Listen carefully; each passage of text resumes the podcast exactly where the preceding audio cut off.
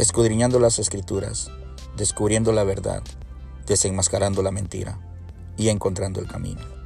Hola, soy el pastor César Arica y les invito a que disfruten de este mensaje de reflexión a través de este podcast.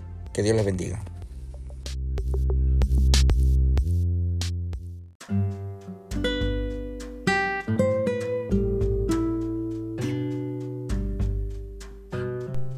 Dios es verdad.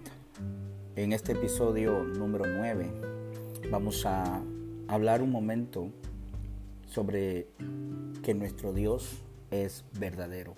Él es verdad. Dios en su esencia es la verdad. Sus palabras y acciones siempre retratan la verdad absoluta. Él nunca actúa en la mentira. En el libro de Números capítulo 23 versículo 19 Dice la palabra de Dios que Dios no es hombre para que mienta, ni hijo de hombre para que se arrepienta. Él dijo y no hará, habló y no lo ejecutará. Dios no conoce la mentira. Nosotros mentimos por nuestra naturaleza pecaminosa, pero Dios que es verdadero y que la verdad está en Él, porque Él es la verdad. Jesucristo dijo, yo soy el camino, la verdad y la vida. En el libro de Juan capítulo 17, verso 3, dice, y esta es la vida eterna, que te conozcan a ti, el único Dios verdadero, y a Jesucristo a quien has enviado. Nosotros tenemos que tener la convicción y la confianza de que el, Dios a quien nosotros seguimos, servimos, adoramos, y confiamos. Es un Dios que no conoce la mentira, que todo lo que dice es verdad.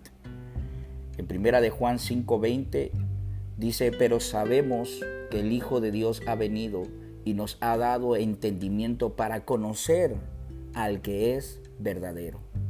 Y estamos en el verdadero, en su Hijo Jesucristo. Este es el verdadero Dios y la vida eterna. No hay que seguir a falsos dioses creados por los hombres. Hay que seguir y confiar en el verdadero Dios. Y nuestro verdadero Dios es aquel Elohim Adonai que dio su vida por nosotros, que no escatimó su propia vida y lo entregó en la cruz del Calvario por amor a nosotros. Aquel Dios que siempre nos dice la verdad y todo lo que Él promete cumple porque Él es verdadero. Él no miente. Nuestro Dios es verdad. Que Dios les bendiga.